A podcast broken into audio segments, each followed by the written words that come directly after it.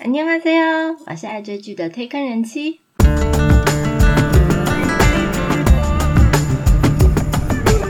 欢迎大家来听我说句话，跟着我一起掉入无止境的追剧人生吧。Hello，我是推坑人妻。今天这部韩剧是我期待非常久，总算上架，让我一口气不睡觉，直接从第一集追完的超感人韩剧《 Move to Heaven》。我是遗物整理师，掌声！天呐，我去年就已经知道这部片准备要开拍的消息。毕竟我自从信号被李帝勋吓到以后，我就对他拍的戏我都非常的期待。这部也是我极力推身边的人一起入坑的必追韩剧。开播之前我就已经跟公司的同事激推要看这一部，上架当天我还特地提醒他们，嘿嘿，夺命连环推的人妻同事。好，今天一样我会分前半段无雷简介体验篇和后半段有雷剧情分享篇哦。Move to Heaven，我是遗物整理师。这部是 Netflix 原创韩剧，已经在上周二零二一年五月十四号独家在一百九十个国家催泪开播了。总共有十集，一口气通通上架，让大家一次追爽爽闷蛋。这是由偷狗小玩家妈妈的人生食谱导演金承浩执导，和韩版《流星花园》的编剧以智联合作。剧本灵感来自于韩国第一代遗物整理师金韩星所撰写的记事实录，离开后留下的东西，遗物整理师从逝者背影领悟到的生命意义这本书改编的。几乎每一集都会以一个委托案的故事作为主轴，其中包含像住在考试院的签约工，被儿子媳妇遗弃的孤死老人。相爱但不被认可的同性恋医生，被恐怖情人杀害的幼稚园老师，到被欺压解雇的管理员爷爷等等。另外，他也重现了韩国一九九五年三丰百货公司的倒塌事故等等。每个死者背后都有不为人知的故事，所以更加深了故事它触动人心的感受。我光是看第一集就已经内牛满面了，差点无法继续追戏。所以先提醒还没有追但准备要追这部片的朋友，一定要准备卫生纸。整部戏呢，主要的剧情是在讲一个患有亚斯伯格症的韩可鲁和他的叔父朝尚九两个人，因为可鲁的父亲过世而相遇，最后共同经营遗物清理事业的一个故事。到底《Move to Heaven》我是遗物整理师会是怎么样一部让人感动、让我哭到爆的故事呢？先来介绍一下主角们，这部一样也是双男主角的设定。嗯，我觉得最近除了韩剧的爱情剧以外，几乎都是双男主角。诶首先男主角一号，容我私心，一定要想把他放第一个的李帝勋。相信看过韩剧的朋友啊，绝对跟人妻我一样，都被他的演技深深吸引了。嘿嘿，大家原本对他唯一的印象，可能只有在信号里面。当然，除了最近安档的热播剧《模范继承车》也很好看以外，究竟我是遗物整理师，会看到怎样不一样的李帝勋呢？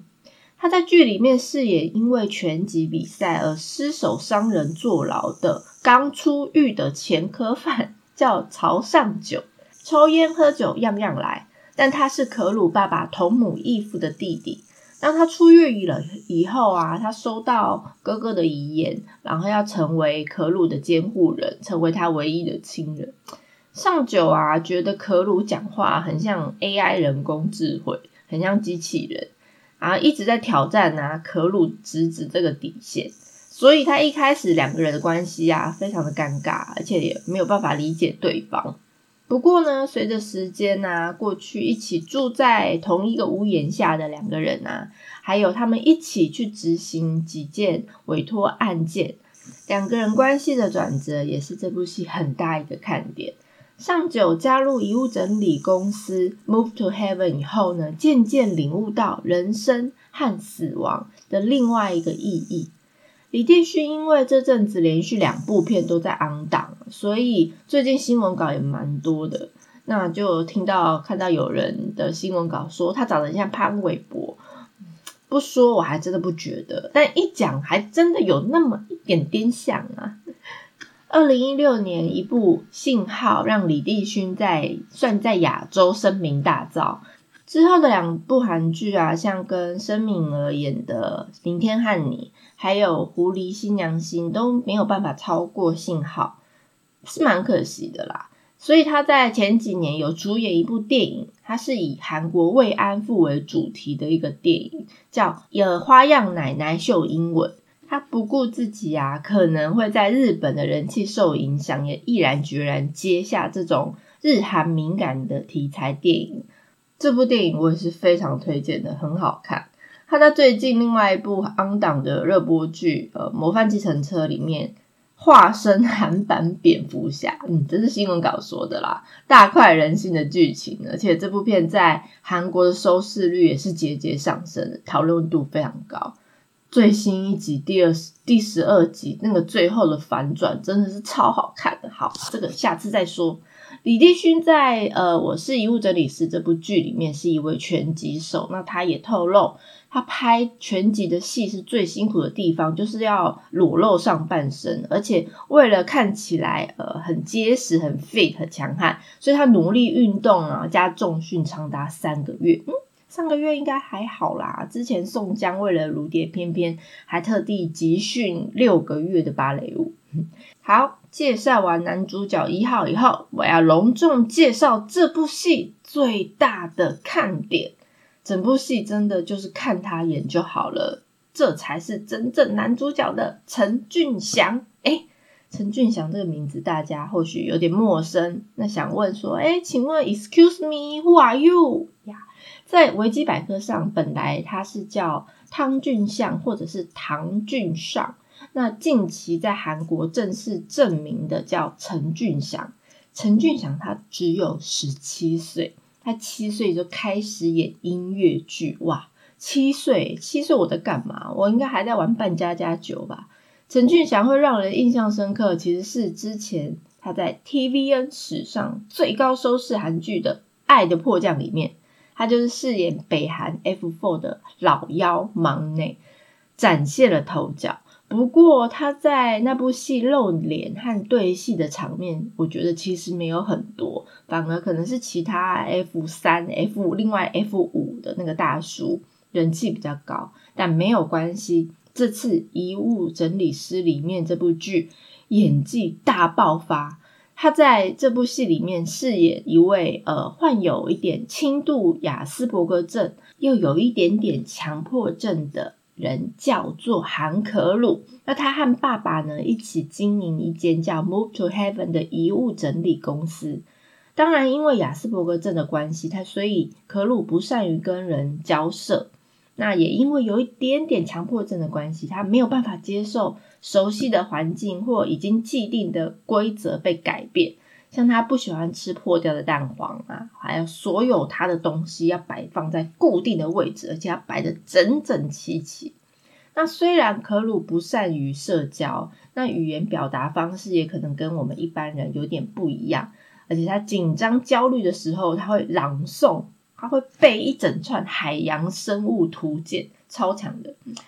但他在整理遗物的时候，却非常的。认真细心，其实他这个角色啊，他必须就像我刚刚讲，他要背出那种整串海洋生物图鉴这种高难度的台词啊，而且也要也要用那种不直视镜头的眼神，把雅斯伯格症的特质表现出来，真的是大考验。最近也有很多韩剧或台剧的演员，都慢慢可以用自己的表演方式来诠释。具有雅斯伯格症或者是自闭症的人，他在进入职场以后所面临一些状况，像早期的韩剧《Good Doctor》中，嗯，周元有饰演个自闭症的医生，还有因为呃虽然是神经病，但没关系，前几天得到百想艺术大赏韩剧最佳男配角的吴正式。还有最近也在《On 档 Undercover》里面，男主角的儿子也都是饰演自闭症的患者。那另外前阵子 Netflix 台湾原创韩呃原创影集《谁是被害者》，张孝全也是饰演具有亚斯伯格症的鉴识怪。那当然这几位就听下来啊，看下来他们的表现也各有特色。那陈俊祥的表现呢，也大获这部戏导演的称赞。上礼拜五月十二号，这部戏的新戏发表会啊，导演就有说啊，那剧中的可鲁有好几幕，他必须讲出关于红鱼的种目品种分类这种很长很长的台词，但陈俊祥他都是一镜到位，没有 NG，真的是天才。我个人也觉得他演的真的很好，最后演技大喷发，我的眼泪一样大喷发。另外，这部戏其实我个人觉得没有女主角啊。不过电影简介上还是有写着她是洪承熙主演。洪承熙，嗯，这个名字也是很陌生啊。他演出的角色大部分都是配角中的配角，像是他在《如蝶翩翩》里面有饰演大儿子的女儿，这次在我是遗物整理师里面饰演可鲁家对面住在对面热心的邻居。然后夹在上九和可鲁中间的催化剂，我觉得他也是一个蛮呃抢眼的一个角色。除了上述的主要演员以外啊，还有几位特别演出的演员，像是演技不需要再多说的池珍熙，他在剧里面呢特别客串韩可鲁的爸爸。虽然说他是特别演出，他是客串，但是他的存在感非常的强烈。在最后一集，更是有一个超大颗的洋葱等着大家。等你们看到那时候，就会知道，赶快先去准备卫生纸。另外，特别演出的还有像是少女时代的秀英、青春记录的全秀贤、意外发现的一天的李宰旭等等，有他们的加持，整部戏的剧情也更加的完整。在介绍剧情以前，先来简介一下遗物整理师这个职业吧。我是遗物整理师，是改编自一个韩国遗物整理师金韩星的亲身经历。当然，剧里面的几个委托案件呢，编剧还是有重新加入戏剧的元元素。透过这部戏，可以让大家一看，当有人去世的时候，遗物整理师这个职业是如何执行他的工作内容。它还有专业的 SOP 要执行，还有注意事项等等。那遗物整理师讲白了一点，他可以说算是一个清洁业者，只是他处理的并不是一般的杂物，而是往生者留在这个世上最后的物品。表面上是整理遗物，不过实际上却是在安抚家属，找到另外一种思念挚爱的方式。台湾其实也有遗物整理师这个职业，特别是呃，从二零一八年开始，台湾其实正式的跨入高龄社会的门槛。那高龄化的浪潮，其实也造就了很多为老一辈顾客服务的产业。那剧里面呢，是一间原本由可鲁和爸爸父子俩一起经营的遗物整理公司，他们透过整理遗物的过程。发现往生者留下来的一个故事，再将往生者们未解的遗憾、来不及传达讯息的真心传达给他们的挚爱。可是，在某一次委托案结束以后，可鲁的爸爸因为突然的病逝离开了，但他预留下的遗嘱就是希望把可鲁的监护权交给他同母异父的弟弟，也就是他叔叔朝上九。那原本呢，上九其实很不愿意，但是听说监护人可以使用被照顾者的财产，他马上改变他的心意了。不过这个监护人还有一些条件，第一个就是他要搬进可鲁家，跟他和平相处三个月，就是你的试用期是三个月的意思。第二个就是同居的期间，你必须共同经营 Move to Heaven 这间公司。接下来就是两个人透过每一次的案件整理往生者遗物，发现他们的故事，代替他们传递讯息，将悲伤化为力量，转化成感性回忆的另类职场剧。遗物整理师不是清理遗物，而是整理遗物，所以他们每次进到委托的现场，都会先脱帽行礼，表示礼貌，而且告诉逝者死亡时间，报上自己的名字，表示尊重。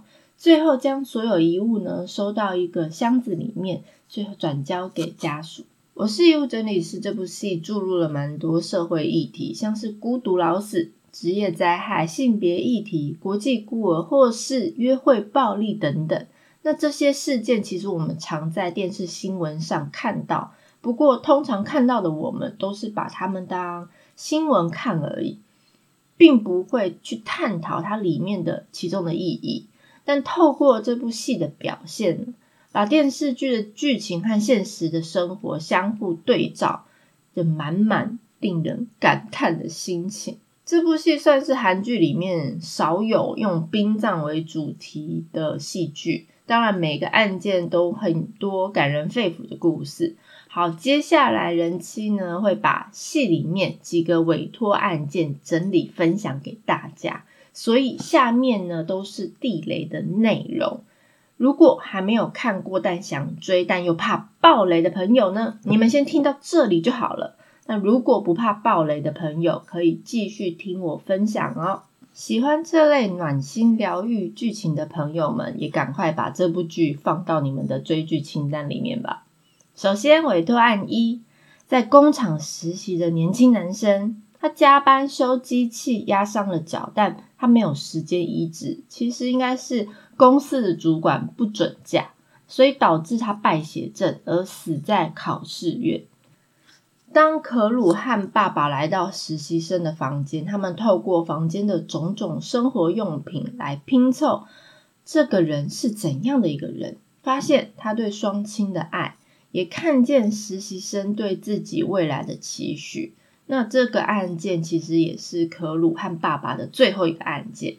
委托案二是一个在脏乱住处孤独老死的失智老妇人，她不孝的儿子和媳妇啊，只想着这个妇人是不是有留下财产，所以可鲁在长满蛆的床底下发现了一大堆被血水污染的钞票，还有抽屉里面一叠叠的提款证明。那可鲁循着这些提款证明来到了银行，慢慢拼凑这位老妇人想要说的话。原来老妇人每天走到离家几公里外的银行，每次呢只提五万块，然后提完款又用银行的电话打给自己的儿子，但不说话，只是为了想要听听儿子的声音。就这样日复一日，每天。而这笔钱呢，其实是为了弥补自己以前没有办法买一套像样的西装给他儿子的心愿。这就是天下父母心啊！我直接泪崩了。那这次的案件也是父亲不在身边，可鲁第一次担当的委托案，那也是上九叔叔第一次合作的委托案哦。委托案三，一个命案现场的委托。而往生者是一位幼稚园女老师，原本以为是情侣争吵而过失杀人，但是可鲁打开了他过目不忘的技能下，他们在整理用品的时候，发现女老师家中的电器说明书里面独独缺少了一台宠物摄影机。那于是他就大半夜跟上九叔叔一起回到了现场，寻找那台摄影机。不然有强迫症的可鲁应该是一直睡不着。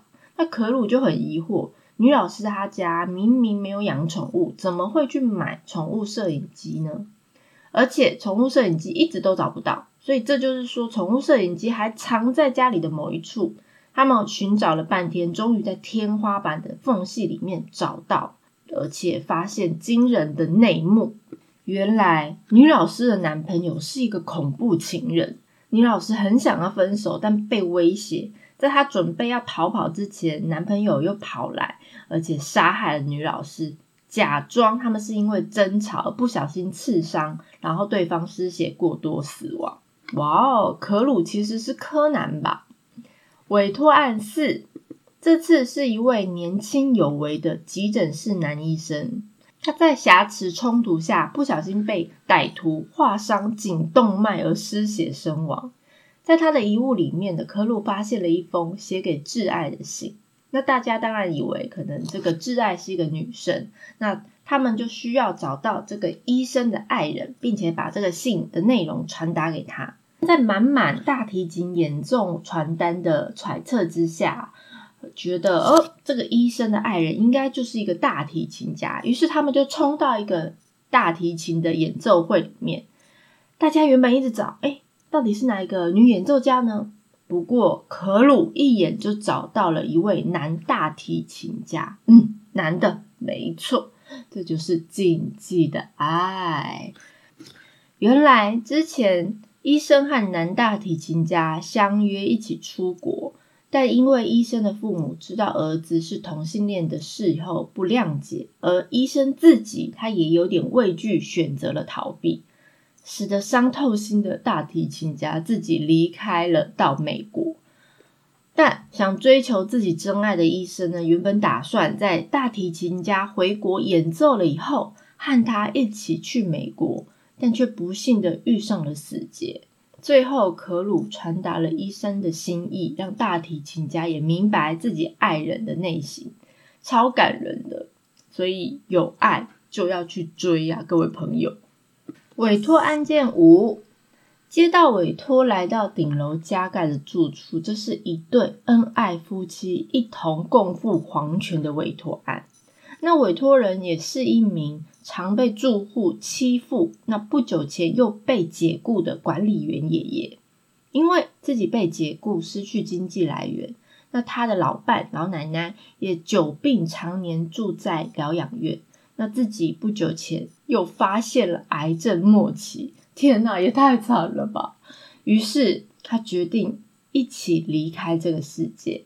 原本上九呢非常不同意爷爷这种一起带着活着的人一起离开的做法，他认为爷爷怎么可以剥夺奶奶要活着的权利？